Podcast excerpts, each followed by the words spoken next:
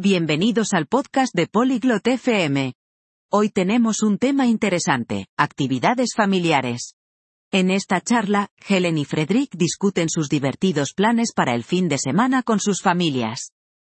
Hablan de ir al parque, ver películas y hacer picnics. Escuchemos su conversación y quizás obtengamos algunas ideas para nuestras propias actividades de fin de semana. 안녕하세요, 프레드릭. 어떻게 지내세요? Hola, Frederick. ¿Cómo estás? 안녕하세요, 헬렌. 잘 지내고 있습니다. 감사합니다. 그럼 당신은요? Hola, Helen. Estoy bien, gracias. ¿Y tú? 저도 잘 지내고 있어요. 감사합니다. 주말에 계획이 있나요? Estoy bien, gracias. ¿Tienes planes para el fin de semana? 네. 가족과 함께 시간을 보내려고 합니다. 그럼 당신은요? Sí, planeo pasar tiempo con mi familia. ¿Y tú? 그게 좋네요.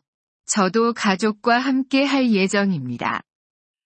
Eso suena bien. Yo también estaré con mi familia. 가족과 무엇을 하실 예정인가요?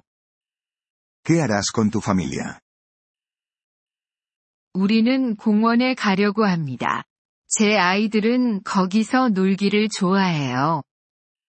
Planeamos ir al parque. A mis hijos les encanta jugar allí.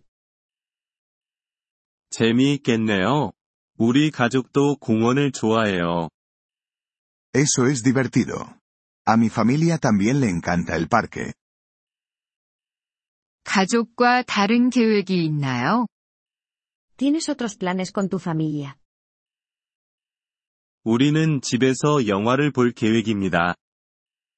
Planeamos ver una película en casa. 재미있겠네요.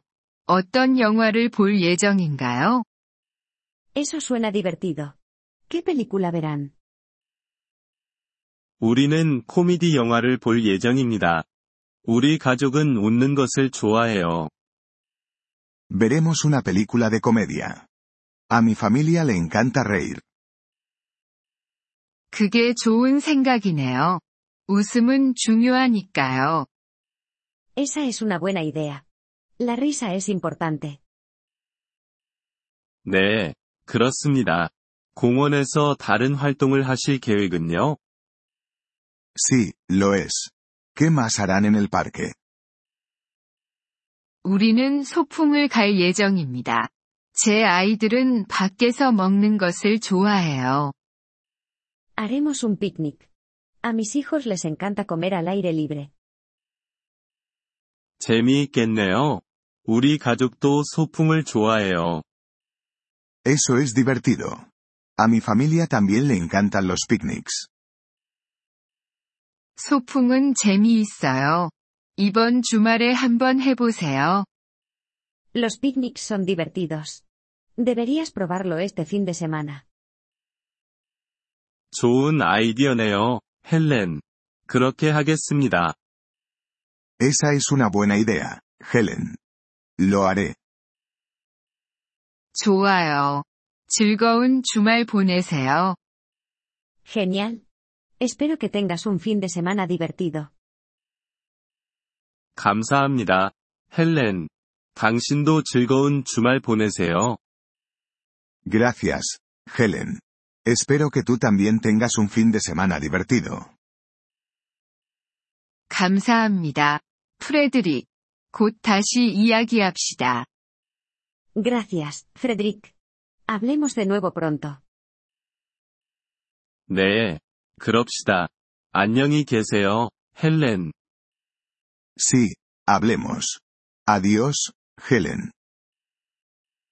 안녕히 계세요, 프레드릭. 좋은 주말 보내세요.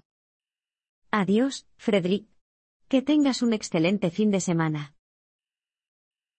이번 Polyglot FM 팟캐스트 에피소드를 들어주셔서 감사합니다. 진심으로 여러분의 지지에 감사드립니다. 대본이나 문법 설명을 받고 싶다면 웹사이트 Polyglot FM을 방문해주세요. 앞으로의 에피소드에서도 계속 만나뵙길 기대합니다. 그때까지 즐거운 언어 학습 되세요.